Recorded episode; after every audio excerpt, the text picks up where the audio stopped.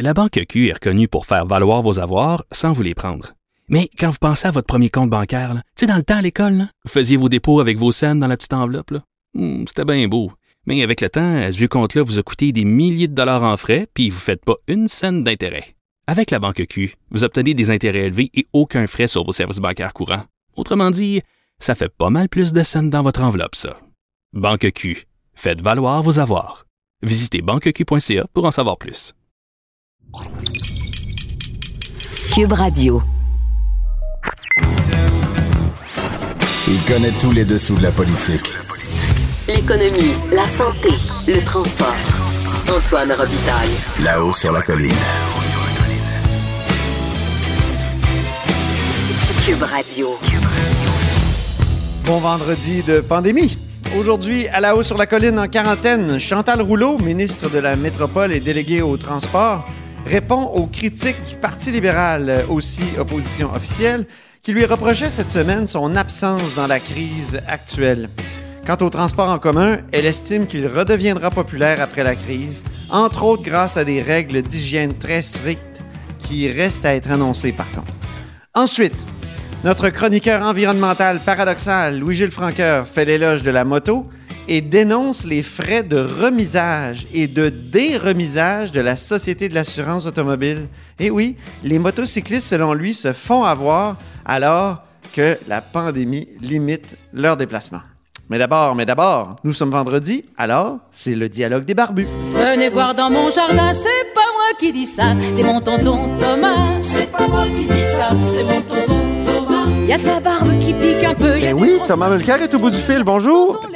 Salut, Antoine. mains. C'est pas moi qui dis ça, c'est mon tonton Thomas, comme dit la chanson. Et aujourd'hui, on va parler de, de- de plusieurs sujets. D'abord, le déconfinement, Thomas. Est-ce que tu trouves que le gouvernement est trop pressé, surtout pour euh, l'île de Montréal? Mais je trouve qu'il y a une contradiction.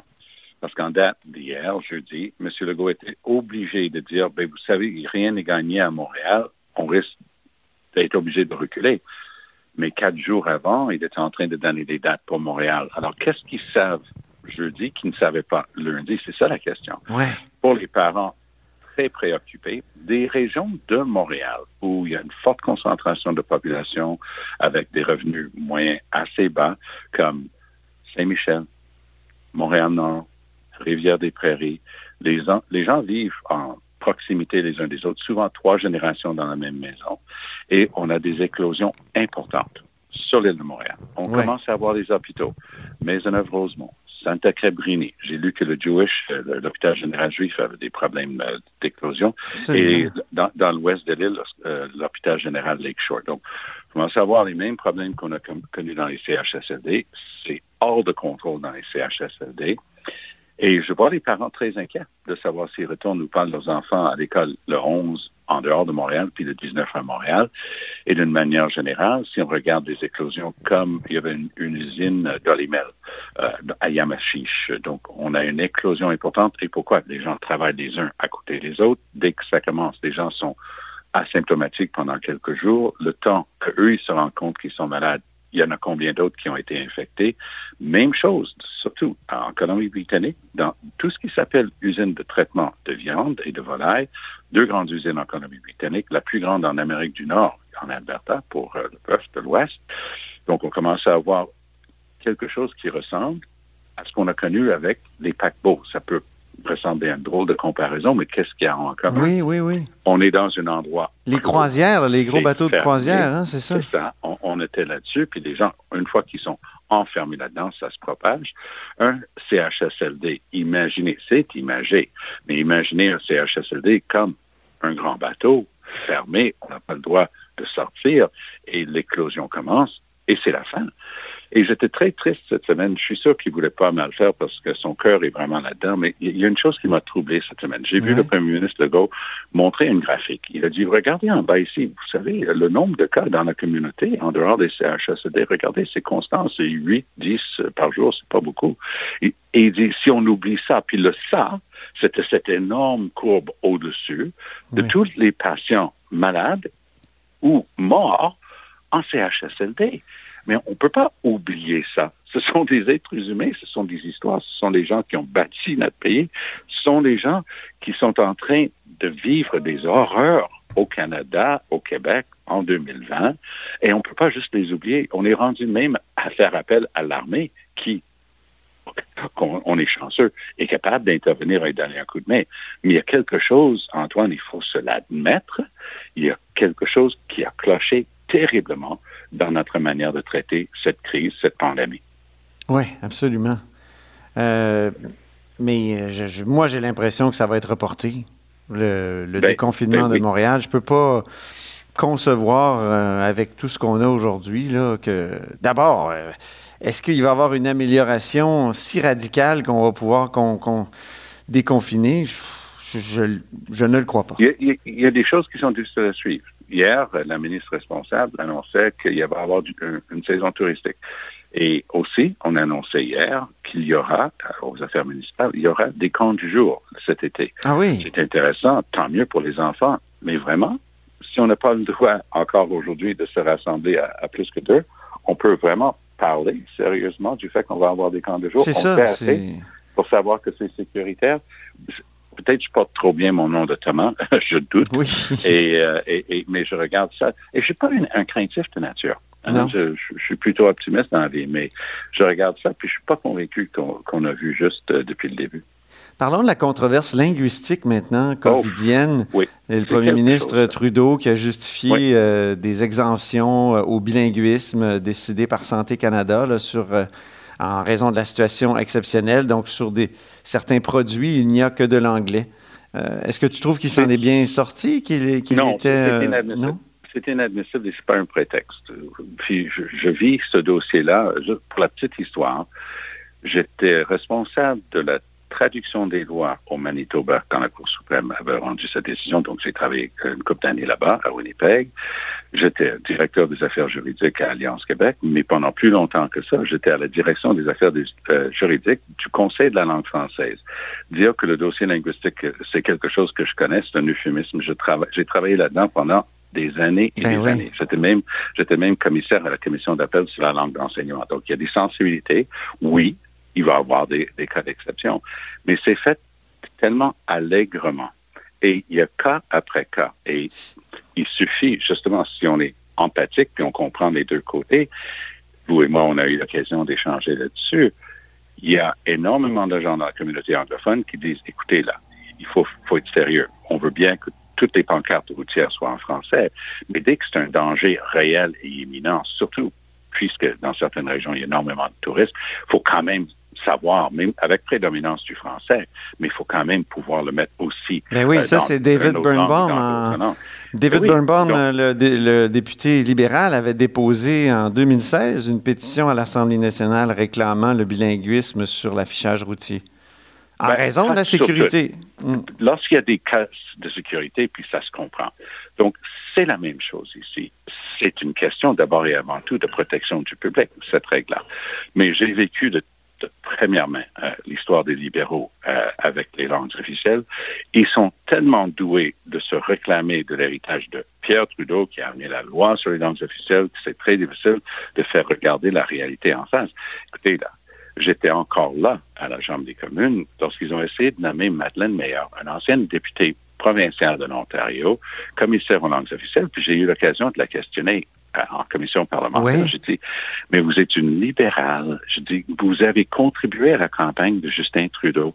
Quel degré d'objectivité allez-vous pouvoir avoir pour analyser les faits et gestes du gouvernement libéral en matière linguistique? Et sa réponse voulait tout dire? Elle a dit, ben, je ne peux pas effacer le fait, le, fait, que j'ai été libéral toute ma vie. Je la regarde, c'est ben, peut-être un peu ça le problème. Ben Donc, ils, ont été obligés de, lui remercier, puis ils ont nommé quelqu'un d'autre qui, n'est pas trop féroce, parce qu'ils vont jamais nommer quelqu'un qui est un crusader, hein, comme, comme on dit en anglais, quelqu'un qui veut vraiment se battre, mm-hmm. aller jusqu'au fond euh, et se pour les droits linguistiques. C'est, c'est pas une personne comme ça qui vont jamais, jamais mettre. Graham Fraser était capable de se battre quand même à, l'occasion. Il y en a eu quelques-uns euh, dans l'histoire de cette fonction-là. Euh, on peut penser à D'Iberville-Fortier, par exemple. Mais d'une mhm. manière générale, les libéraux veulent juste que ce dossier-là dort. Et M. Trudeau pense qu'il a tourné une page là-dessus, mais c'est le même Justin Trudeau qui, au moment de commencer sa carrière politique, est allé au Nouveau-Brunswick pour dire, écoutez, on ne devrait plus avoir des écoles françaises et anglaises, tout le monde devrait juste être bilingue, puis on devrait aller à la même école. On a échangé, euh, Thomas, autour de la chronique de Marnie Scoopoff dans le National Post qui disait, euh, c'est ça, j'écoute les, le bloc et euh, Côté se plaindre de cette affaire-là, du manque de français, mais est-ce qu'ils préfèrent être infectés par euh, la COVID que par l'anglais? Hein? Euh, qu'est-ce que tu as pensé de cette chronique? Mais je, trouve hein, qu'elle manque de tonalité. elle comprend littéralement pas. Pourquoi? Parce qu'elle n'aurait jamais, elle, à avoir peur de prendre une boîte de médicaments ou un, produit quelconque et de ne pas avoir un mot écrit en anglais. Ça va toujours être écrit en anglais. On parlait de tantôt, j'ai utilisé le mot empathie. Il faut comprendre un peu comment ça se passe de l'autre côté de la rue pour pouvoir être sensible à ça. Et elle est complètement immunisée contre ça. Elle n'aura jamais à se poser la question. Donc, elle regarde les francophones qui disent, hé, oh, c'est une question de protection du public, est-ce qu'on peut avoir du français? Et elle dit, mais de quoi vous plaignez? Est-ce que vous préférez être malade? C'est très peu d'empathie, de sensibilité et de compréhension. Mm-hmm. Et euh, quand on voit au Nouveau-Brunswick euh, à quel point le gouvernement Higgs euh, méprise les Acadiens, en ben, Ontario, il y a très peu de Français dans les conférences de presse aussi. Ah, mais Doug Ford s'est attaqué. Un de ses premiers gestes était de s'attaquer directement aux Franco-Ontariens. Ouais. Et, et personne n'a pardonné non plus euh, de ceux qui sont restés quoi. Il y en a une qui s'est tenue debout et elle a quitté leur caucus. Mais euh, Caroline Moroney a refusé de dire un mot, puis qu'elle ne revient pas après euh, chanter les louanges des, deux langues officielles en Ontario. Exactement. Il y, a Jason Kenney, il paraît, que, qui vraiment passe de l'anglais au français facilement dans ses conférences de presse. Il est un de ces rares exemples, comme, comme Stephen Harper, un de ces rares exemples de quelqu'un qui, à l'âge adulte, a réussi à apprendre et maîtriser une autre langue. C'est ça. Et, Kenny travaillait là-dessus. Il s'entourait de francophones. C'est exactement l'inverse de ce qu'on a vu hier avec notre directeur national de la défense, le général Vance, et c'était gênant. Ce gars-là n'aura jamais pu avoir cette fonction-là, à moins d'être bilingue. Vous pouvez être absolument certain en accédant à ce poste-là, il avait un niveau de français tout à fait adéquat. Et je peux vous garantir qu'il n'y a aucun francophone. Il y a zéro français dans son entourage, zéro français parlé dans son bureau euh, dans une semaine un, ou un mois. Il était gênant. On voyait qu'il y avait déjà eu des cours, un fond de français. Il y avait quand même une certaine capacité de dire des choses, mais pas capable de finir une seule phrase. et ah finalement, quand il a eu une question technique devant le premier ministre Trudeau, il répond euh, in English. Et là, il se rend compte de ce qu'il a dit. Il, éclate, il dit juste c'était une blague. Et là, il dit But because it's complicated. Alors, puisque c'est compliqué, je vais y aller en anglais. Il y a toujours une bonne raison, finalement. À cause de l'urgence, parce que c'est compliqué. Alors, euh, on n'est on est jamais bilingue. On, on, confirme ce que, ce que, ce que voyons, le, le, le, poète disait à propos de, je pense à Gaston Miron, il disait qu'il y a deux langues officielles euh, au Canada. Il y a l'anglais et le français traduit. Exactement. hey, je veux pas te laisser euh, partir sans parler de Glenn Murray, qui euh, s'est déclaré candidat à la direction du Parti vert pour remplacer éventuellement Elisabeth May. Évidemment, on a, on a l'esprit ailleurs actuellement, puis le Parti vert du Canada, ça intéresse peu les Québécois, mais ça pourrait être déterminant dans plusieurs mois ou dans quelques années. Je vais vous dire, je connais très bien Glenn Murray, mais, vraiment très bien, et j'ai même essayé tout pour le recruter pour nous en 2015 au, NPD. C'est un, un, Québécois d'origine. Il a fait ses études à Concordia puis à John Abbott, puis il parle parfaitement français. Il est, je suis déménagé dans l'Ouest euh, avec son partenaire et il est devenu conseiller municipal, puis ensuite maire de Winnipeg, un maire très progressiste, extrêmement apprécié. Alors, il déménage à Toronto et rebolote il se représente en politique, cette fois-ci avec les libéraux provinciaux. Il devient ministre de plusieurs choses. Très compétent, très capable. Et là, il décide de lancer son, jeter son développement sur le Parti vert pour remplacer Elizabeth May. Je n'ai aucun doute qu'il va gagner.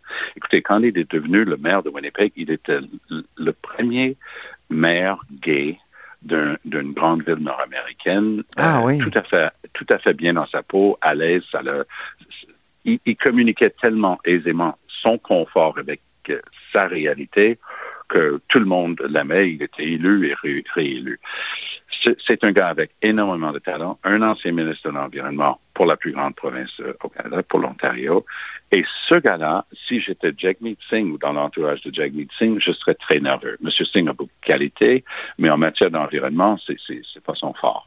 Et ce type-là, il est capable de parler aux, gens en termes de développement durable, de notre mode de vie. parce que les Verts, c'est pas juste l'environnement. Ben c'est une vision un peu plus large que ça. Exactement. Ils ont eu beaucoup de mal ici au Québec. Glenn Murray est exactement le genre de gars que s'il joue bien ses cartes pourrait faire une percée au Québec. Mark my word. Bon, ben, c'est noté. C'est, ça a été dit, donc, le 1er mai 2020 euh, par Thomas Mulcair, ici à la hausse sur la colline. C'est noté. Au lieu d'avoir du muguet, muguet, du 1er mai, on a du Mulcair. Exactement. Merci beaucoup, Thomas. Allez. Bonne fin de semaine, puis au plaisir à vendredi prochain pour un autre dialogue des barbus. Là-haut sur la colline. Une entrée privilégiée dans le Parlement. Cube Radio. Ma prochaine invitée est ministre de la Métropole du gouvernement du Québec, c'est Chantal Rouleau. Bonjour.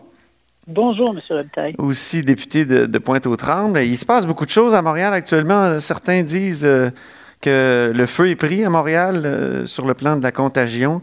Et, euh, et là, l'opposition officielle vous reproche votre absence. Hein, dans un tweet, on disait même, il serait temps de briser le silence. Qu'est-ce que vous répondez? Ah bon, bien, euh, moi je peux vous dire que dans mon quotidien, je suis euh, régulièrement en conférence téléphonique avec des dizaines, ça peut être 10, 20, 30, voire 100 personnes au téléphone ou en visioconférence, à partir de très tôt le matin jusqu'à assez tard dans la soirée aussi. où je suis avec les différents partenaires, soit du milieu économique, soit du milieu de la santé, avec les élus, euh, les élus de l'opposition, très souvent, euh, avec euh, les élus municipaux, où on, en fait, dans mon rôle, là, je relais l'information. On a tous les jours le point de presse du premier ministre avec les grandes orientations.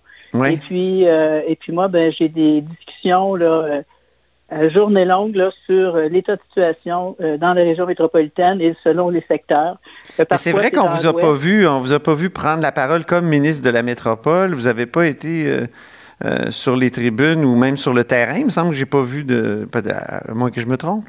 Euh, oui, vous vous trompez. Je suis aussi sur le terrain, mais j'appelle pas les caméras lorsque je vais sur le terrain. je, rencontre les, les, dirigeants, je vois les installations, je vois comment les choses se passent. Je vais sur je vais voir dans les euh, dans les quartiers comment euh, ça se passe, mais euh, non, je ne vous appelle pas nécessairement chaque fois que je sors. Et il y a une partie quand même importante de télétravail qui se fait comme pour tous. Là. Oui, oui. et donc, beaucoup au téléphone et en visioconférence. J'ai un horaire relativement chargé, je vous dirais. Là. ça débute tôt le matin, vers 7h30, euh, les premières euh, conférences téléphoniques, puis euh, jusqu'en soirée. Il y a des partenaires qui peuvent m'appeler en soirée parce que je suis très disponible aussi. Alors, il y a mhm. des gens qui peuvent m'appeler parce qu'ils ont des préoccupations particulières, puis on va en discuter. Plusieurs disent que c'est un peu tôt d'envisager le déconfinement de Montréal le, 19, le, 19 mai et, même avant pour, pour ce qui est de certains commerces. Qu'est-ce que vous en pensez? Mais quand on parle de Montréal, on parle de la, grande région métropolitaine. Alors, il y a la moitié du Québec qui euh, se déconfine euh, progressivement, là, des régions qui, euh, qui vont plus rapidement. pour Montréal, à cause de l'état actuel de contamination qui, qui prévaut à l'heure actuelle, c'est vrai, dans certains secteurs. Là, en ce moment, c'est dans l'est de Montréal. Au début, c'était plus dans l'ouest. il faut endiguer cette la, propagation. Il faut s'assurer des meilleures euh, conditions possibles pour euh, procéder au déconfinement. Il y a quand même des, orientations qui sont données pour que euh, les activités économiques puissent reprendre à partir du, du 11 mai prochain. C'est dans pas grand temps.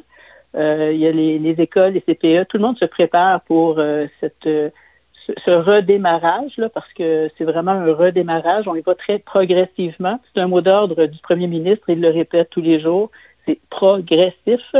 Alors, oui, graduel euh, aussi, oui. oui, oui, oui, oui. C'est graduellement. Puis, il faut vraiment respecter les conditions de santé. Euh, c'est notre première, euh, premier objectif, première prérogative.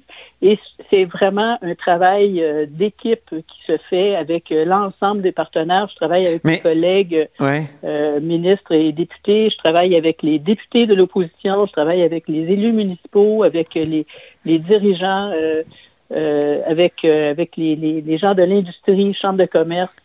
Est-ce que vous avez soufflé, Madame Rouleau, quand le premier ministre a dit ben, peut-être qu'on qu'on rouvrira pas Montréal euh, aussitôt qu'on le pensait? Ben, je dirais pas que c'est un souffle. Je dirais que euh, on y va avec la logique des choses. Puis euh, c'est dans cet, esprit là d'y aller de manière progressive. il y, a, une, une, relance, là, un redémarrage qui doit se faire, mais il faut que ce soit fait convenablement, il faut que les conditions soient, soient propices. Alors, il y a aussi un énorme travail qui se fait avec la santé publique, avec euh, euh, la santé sécurité, euh, au travail aussi pour s'assurer que dans ce retour, ça se fasse convenablement, qu'on puisse assurer les, mesures sanitaires et sécuritaires. Alors, il y a des choses qui se mettent en place. tous les jours, on a des annonces là, sur qu'est-ce qu'on, comment on va faire ça, comment ça va se passer demain. Mm-hmm. Et puis souvent, le premier ministre le dit, là, ou je ne sais pas qui le dit le premier, mais euh, on construit un avion en plein vol, et puis c'est le cas. Euh, ben euh, on n'a pas connu cette situation de notre vivant, là, nous tous. on n'a pas connu ça. Et, et, là, on vit avec. Et on apprend beaucoup aussi de cette, euh, de cette expérience. Vous avez été euh, mairesse euh, d'agglomération, de, pas d'agglomération, mais d'arrondissement. quelle est la différence entre être mairesse d'arrondissement et d'être ministre? Ben, le fait que je sois, j'ai été mairesse, je suis maintenant ministre, je connais bien le rôle des mairesses. Alors, je connais et quelle est la différence? Ben, la différence, j'ai, j'ai un, un, regard euh, peut-être plus euh, global, j'allais chercher des outils supplémentaires et j'ai des outils supplémentaires. Lesquels, par exemple? Euh, ben, d'être au Conseil des ministres. c'est déjà quelque chose de bien d'avoir le lien direct avec le premier ministre, d'avoir cette vue d'ensemble sur, sur Montréal, d'être en lien constant avec la santé, euh, le ministère de la Santé avec euh, les, les PDG euh, des, des CIUS, là, de la santé publique, d'avoir ces, ces cette possibilité de, de discussion puis d'orientation que je peux donner directement sur, sur le terrain. Est-ce que vous trouvez qu'on a assez testé à Montréal? Est-ce que c'est pas un, des problèmes ou une des causes du fait que le feu a pris, testé pour la COVID-19? Ben, je pense pas que ce soit le nombre de tests nécessairement. Je pense que les tests sont nécessaires parce que ça permet, euh, en termes de statistiques, euh, d'avoir euh, des chiffres précis. Ça va nous servir pour, pour le futur. Ça nous permet aussi de voir comment ce, virus, là, cette, fameuse bébite là, peut se propager, de, quelle façon ça arrive. Ça permet d'avoir une meilleure connaissance. Euh, est-ce que euh, plus euh, plus de. C'est ça, si on l'avait su avant, peut-être qu'on aurait pu isoler les gens malades ah, ben plus rapidement. savoir avant, c'est facile de savoir avant. Quand on le dit après, c'est très facile. Il n'y a personne qui pouvait savoir avant ce qu'il fait, ce qu'il faut faire après. Là. non, on ne peut pas. mais, mais il y a des tests. Par exemple, dans le secteur de l'Est de Montréal, au niveau de Montréal-Nord, il y a plus de, de tests qui se font, mais le test ne guérit personne et on n'a pas de médicaments pour guérir à l'heure actuelle, vous le savez. Alors, ce n'est pas le test qui va changer euh, des choses réellement. Le test nous permet d'avoir une meilleure connaissance. Et surtout d'empêcher la, propagation, non? D'isoler la personne malade? Hmm. Ben, c'est parce que le, virus, euh, on teste des personnes qui ont des symptômes, mais il y a des personnes qui n'ont pas de, symptômes. De symptômes. Alors, c'est pas si simple que ça. Parlons de transport en commun maintenant, parce que, évidemment, vous êtes ministre délégué au, transport. Est-ce que vous pensez que l'avenir du transport en commun est, compromis en raison des règles qui sont en place du 2 mètres? Puis est-ce qu'il va, est-ce qu'il va pas rester une crainte des transports en commun après, euh, après la pandémie? Ben, je ne pense pas. Je pense que le transport en commun demeure extrêmement important. Euh, c'est quelque chose que ça fait partie de, nos, euh, de notre planification, plus de transport collectif. Évidemment que là, à l'heure actuelle, on doit mettre en place des, des mesures sanitaires.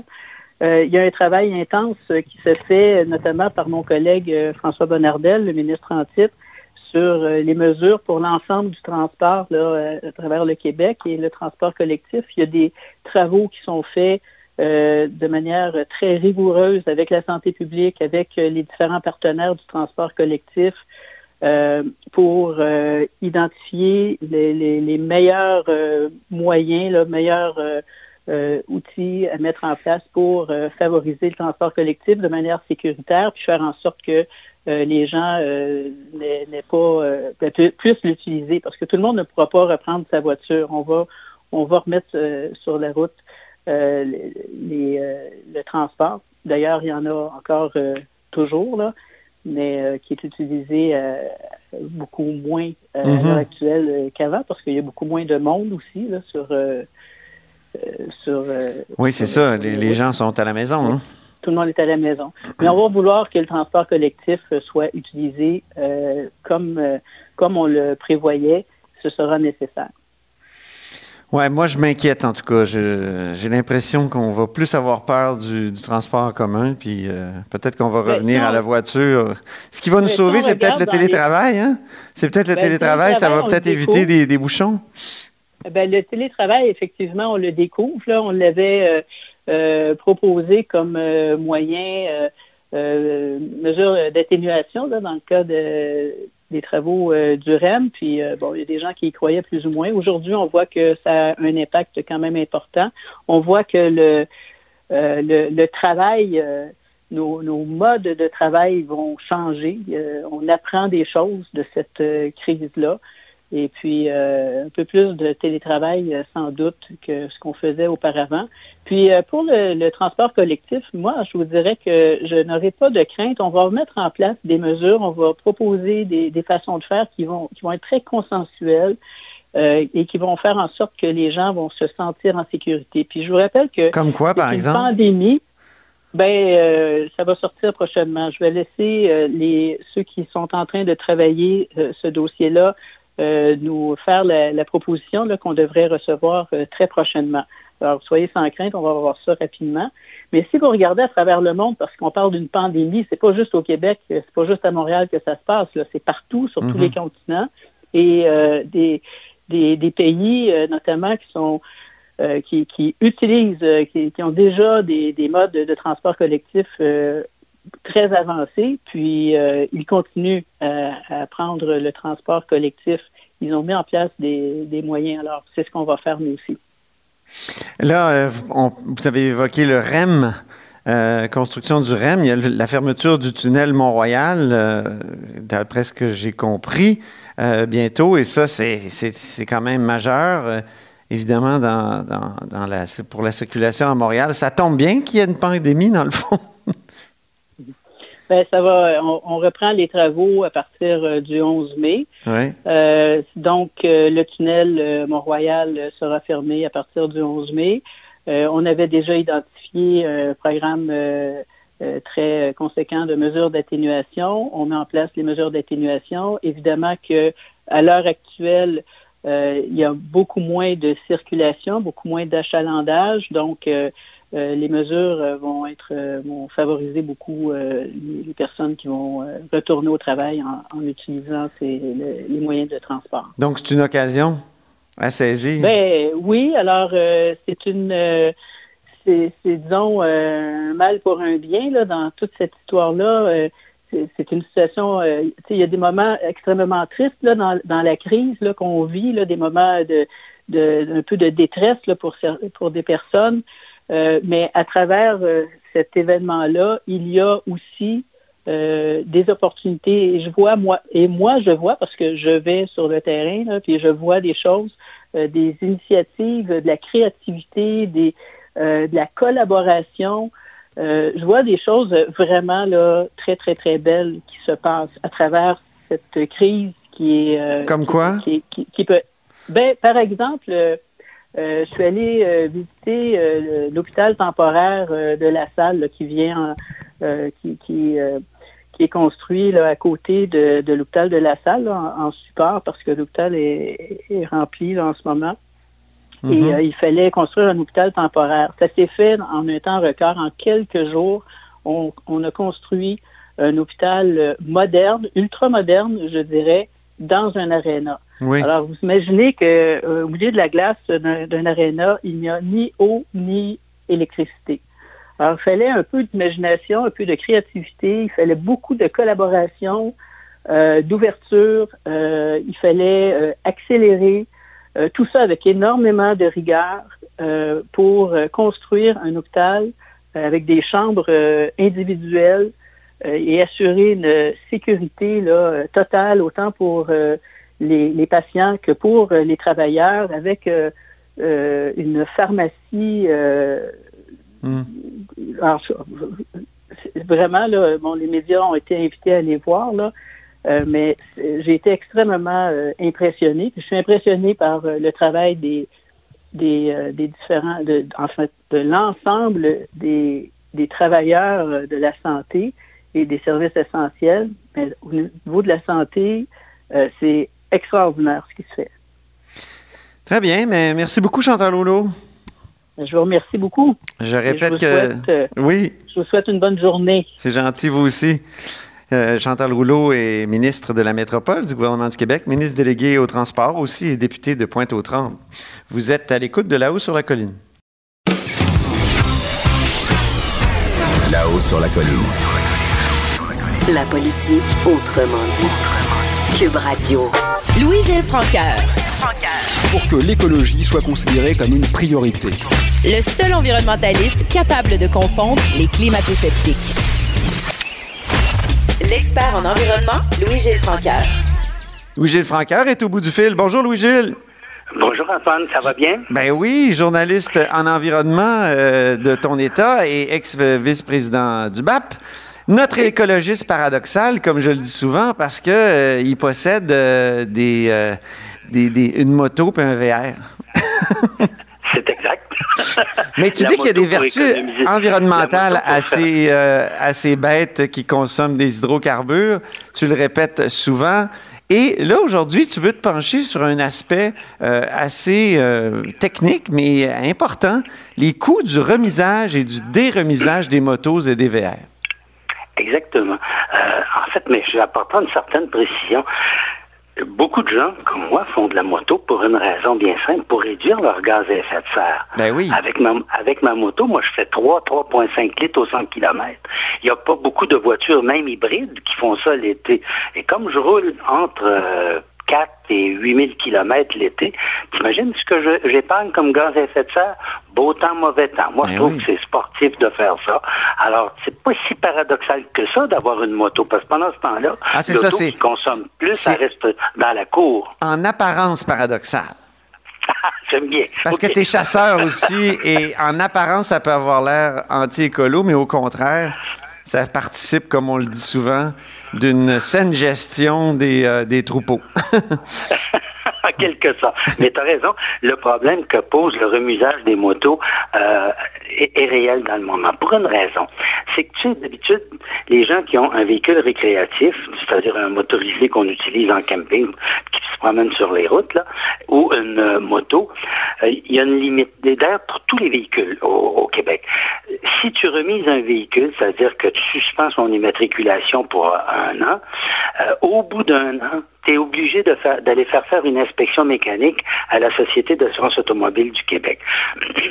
si tu déremises ton véhicule quelques jours avant l'échéance d'un an, là, à ce moment-là, tu viens de suspendre la période, puis tu peux, deux jours après, une journée après, remiser à nouveau. Et là, tu viens d'échapper au coup près d'un an, donc à l'inspection. Mais le problème est le suivant, c'est que le jour où tu euh, mets fin au remisage de ton véhicule et que tu le réimmatricules le lendemain, tu vas payer pour le mois complet, même si ça a duré 24 heures, l'alternance entre euh, des remisages et le nouveau remisage. Pourquoi? La règle de la Société d'assurance automobile est la suivante. C'est qu'ils se disent, normalement, un véhicule, ça serait plus sécuritaire s'il euh, ne restait pas plus qu'un an dans une remise. C'est vrai que les VR, les gens vont les laisser dehors, les freins peuvent rouiller, il peut y avoir des problèmes. Mais une moto, les gens ne laissent pas ça à l'extérieur, ils rentrent ça à l'intérieur. Et là, les problèmes mécaniques, il y en a beaucoup moins à, appréhender. Mais la, SAC, elle, en obligeant les gens à faire cette démarche, elle fait beaucoup de sous. Par exemple. Ah oui? Est-ce que dirais-tu que c'est une sorte d'arnaque ou... Euh? Ben, écoute, je me pose des questions parce que cette année, là, regarde bien, le gouvernement nous dit essayez de ne pas faire de tourisme entre les régions. Ils ont dit on va ouvrir les régions, mais tenez-vous-en au déplacement essentiel. C'est bien ce qu'ils ont dit hier. Alors, et le tourisme n'est pas considéré comme un déplacement essentiel par le gouvernement, du moins jusqu'à présent. S'ils changent son discours, c'est autre chose. Mais c'est ce qui fait que beaucoup de propriétaires de motos et de propriétaires de véhicules récréatifs se disent, ben écoute, non seulement le gouvernement nous dit de ne pas se promener entre les régions, mais en plus, il y a des risques, effectivement, à se balader, à aller un peu partout. C'est pas tout le monde qui ont les règles de sécurité euh, qu'on trouve à certains endroits. Alors, tu augmentes tes risques. Alors, il y a beaucoup de monde qui se sont dit, cette année, là, la moto ou le véhicule récréatif, il va rester dans le garage. Sauf que si tu l'as remisé à l'automne, puis tu veux le déremiser maintenant, par hypothèse, mettons, je, je, je, remise, je déremise mon véhicule le, 5 mai, puis je le remise à nouveau le lendemain. Il faut que je paye le mois de mai au complet. Et ça, ça veut dire, attention, pour une moto, il ne calcule pas un douzième. Il calcule un sixième. Une moto de 750 cc, comme la mienne, je ne suis, pas une grosse moto, il y a des machines qui vont jusqu'à 1500, 1600, 1800 cc. C'est une petite moto, mon affaire. C'est une chaloupe de secours sur une grosse Harley, si tu veux. Mais euh, il en reste pas moins que euh, pour euh, les frais que ça peut donner, c'est que ça donnerait pour une journée, pour déremiser puis remiser une journée, moi je me trouverais à payer 122 dollars. Ah, OK. Alors, quand, quand tu calcules qu'il y a près de 200 000 motos au Québec, Sais-tu que ce, mois qui charge pour une journée, mm-hmm. c'est vraiment beaucoup d'argent? Pour les véhicules récréatifs, c'est un douzième. Si tu prends le mois, c'est un douzième. Mais pour les motos, comme les motos, c'est saisonnier, calcule que les motos roulent en moyenne six mois, alors ils chargent un sixième. Ça revient très cher. Mm-hmm. et, déjà, c'est en fait, ils chargent 17% du montant d'immatriculation qui coûte, tiens-toi bien, 688 dollars. Mhm. pour six mois. Moi, ça me revient, j'ai calculé à 4 pièces par jour pour avoir le droit de faire des économies de gaz à effet de serre en roulant pas avec mon auto. En étant un bon citoyen, il va me dire, je vais réduire mes gaz à effet de serre. Qu'est-ce qu'il devrait faire, euh, qu'est-ce qu'elle devrait faire, la RAMQ, à ce moment-là? Ben, écoute, moi, ce que je me dis, c'est que ben, la RAMQ n'a pas le pouvoir de faire ça. Euh, pas la RAMQ. Oui, je veux dire le gouvernement Legault, oui.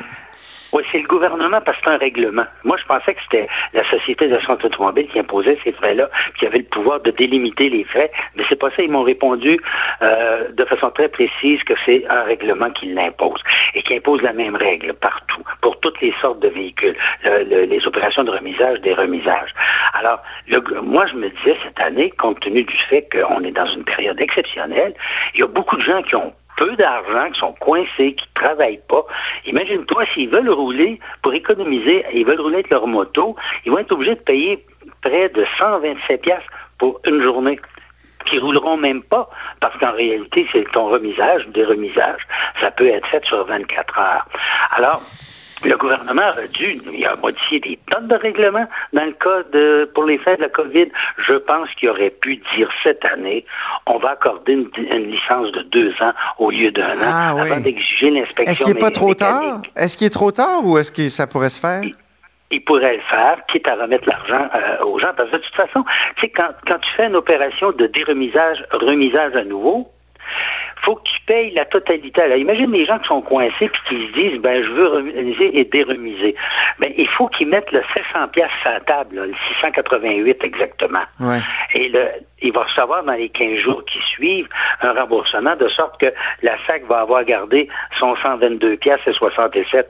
Euh, mais la personne, il faut qu'elle mette le 688 sur la table aujourd'hui alors qu'elle est en, en situation probablement relativement précaire avec les besoins de la famille, ou etc.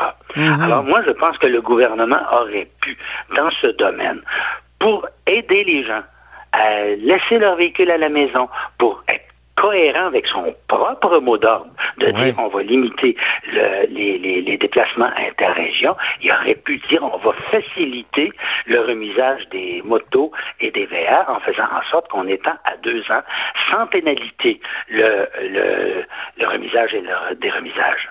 Et toi, qu'est-ce que tu entends faire cet été, euh, vu que vu qu'il n'est pas possible de se déplacer beaucoup?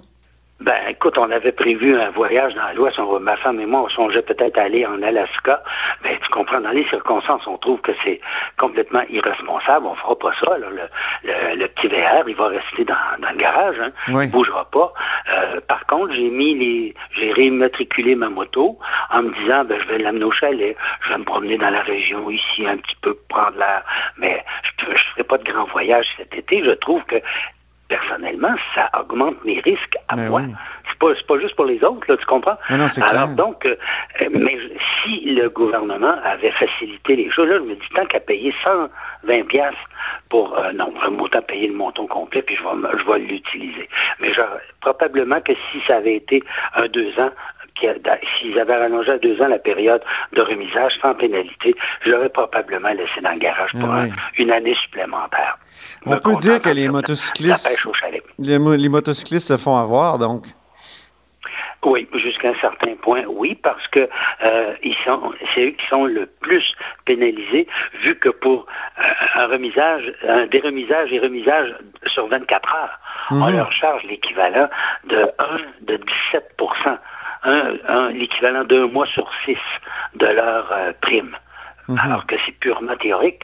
Tu sais, en fait, ils disent que c'est pour des raisons de sécurité qu'on exige ce délai d'un an au maximum au bout de sa première inspection.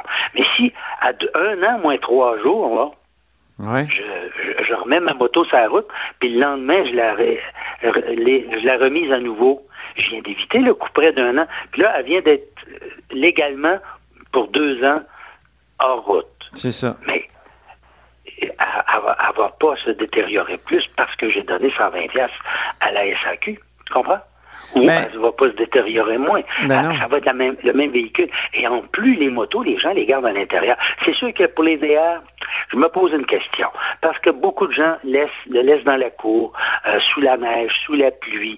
Les freins peuvent rouiller. Oui, il peut y avoir beaucoup plus de détérioration pour un engin qui est laissé à l'extérieur. Là, je comprends le souci de la société euh, d'assurance automobile. Par contre, pour les motos, sauf rare exception, il n'y a personne qui laisse ça dehors en hiver. Mm. Une moto, ça ne rouille pas. Ça peut durer 40 ans. Mon, mon ancienne moto, quand je l'ai vendue, elle avait 36 ans. Ah elle ben. roulait super bien. Alors, mais ça ne rouille pas, là, ça passe l'hiver en dedans. Eh oui. Alors, ça ne voit jamais le sel. Tu sais, ne mets jamais de pneus d'hiver là-dessus. C'est toujours avec des pneus d'été parce que tu roules toujours sur des bonnes conditions. C'est ça. Alors, ça- c'est là que le gouvernement aurait pu au moins faire quelque chose. Les primes sont déjà tellement astronomiques quand tu penses que pour rouler une moto, ça coûte 4 pièces par jour. Ça coûte pas ça pour une auto, ça coûte pas ça pour un, un VR. Écoute, Non, mais, VR, mais un ça coûte cher en, en- en assurance, euh, ça coûte cher en, en frais quand même parce qu'il y a tellement de, de blessés et de morts euh, de- liés à la moto quand même. Je, je pense que c'est Oui, ça. oui. Les coûts pour l'assurance automobile sont élevés. Mais moi, je pense que dans le domaine de la moto, il n'y a pas de gros frais de, comment on appelle ça, des frais de, matériel, là, de c'est pas comme une auto. Là. Une auto, tu peux monter une facture de 10, 15, 20 000 piastres de dommages, mais pour surtout si l'auto c'est une perte totale puis qu'elle est récente. Mais dans le cas des motos, en général, elles ont un certain âge. Le, nombre de nouvelles motos sur le marché chaque année, c'est quand même nettement inférieur aux ventes de nouvelles voitures. Alors, c'est surtout les dommages corporels qui est euh, l'enjeu économique pour la société d'assurance automobile. Mais à ce moment-là, c'est pourquoi c'est tellement différent du marché de l'automobile. Ils auraient dû faire une règle spéciale. Le no fault, là, dans le domaine de la moto, ça ne devrait pas exister. On devrait avoir des tarifs différenciés selon le risque réel. Oh, là, tu ouvres une autre, un autre champ de, tu ouvres un autre champ de chronique, mon cher, puis il faudrait appeler Marc Bellemare pour t'aider. Alors. ça, fait longtemps que le milieu de la moto le ben demande. tu as des gens qui ont 40 ans. Moi, j'ai commencé à rouler en moto à 18 ans. J'ai jamais fait un accident, mais je me suis à 15. Alors, mon risque est certainement pas le même que d'autres catégories d'âge. Tu comprends? Alors, on devrait avoir des primes ajustées à l'expérience et au, comment dire, à la fiche euh, de bon ah comportement ou de mauvais comportement des automobilistes, euh, des, motocyclistes. Si tu as des pénalités de vitesse, si tu as des. Tu peux monter un dossier qui ferait en sorte ben qu'on ajuste la prime au risque réel. Là, on fait payer tout le monde, y compris les gens qui ont un excellent comportement. Et ça, ça décourage une chose. Ça fait en sorte que la plupart des motocyclistes vont être des gens qui voient dans cet engin-là un engin récréatif. Ils se disent, au lieu de faire du golf, moi je vais faire de la moto. Ça coûte cher, mais je me fais de la moto. Si c'était plus en fonction du risque, tu as beaucoup de gens très raisonnables très prudent qui s'achètera une moto pour parce que c'est moins cher à rouler, parce que c'est agréable pendant six mois et c'est il verrait ça comme un moyen de transport et ben non pas comme un engin récréatif. Et là, en Allemagne, par exemple, à Berlin, je me rappelle où les gens ont, en une moto, tu as accès à toutes les voies réservées d'autobus, de taxi, etc. Et le stationnement est gratuit partout dans la ville. C'est la même chose pour Hambourg et la plupart des grandes villes d'Allemagne. Quand ils ont fait ça, donnant des privilèges aux motocyclistes. Ce qui est arrivé, c'est qu'il y a un très grand nombre de personnes qui se sont débarrassées de leur voiture et qui ont décidé de rouler à moto. Et le nombre d'accidents par moto a décru parce que tu as une classe de gens très importante qui s'est ajoutée et qui, eux autres, voient ça non pas comme un engin récréatif un peu casse-cou, mais comme un moyen de transport qu'on conduit prudemment, ben, on va du point A au point B le plus économiquement. Merci beaucoup, Louis-Gilles. Ton plaidoyer pour les motocyclistes est entendu, puis ta dénonciation de, des coûts de remisage et de remisage aussi. J'ai l'impression que ça, ben on, va, on va en entendre parler pas mal. Merci. entendu quelque part. Salut bien. Merci beaucoup. Donc, c'était Louis-Gilles Franqueur, notre euh, écologiste paradoxal ou en apparence paradoxal, journaliste en environnement ex-vice-président du BAP, motocycliste, VRiste. Il y a toutes sortes de choses, notre Louis-Gilles. Ah, chasseur aussi, j'ai oublié.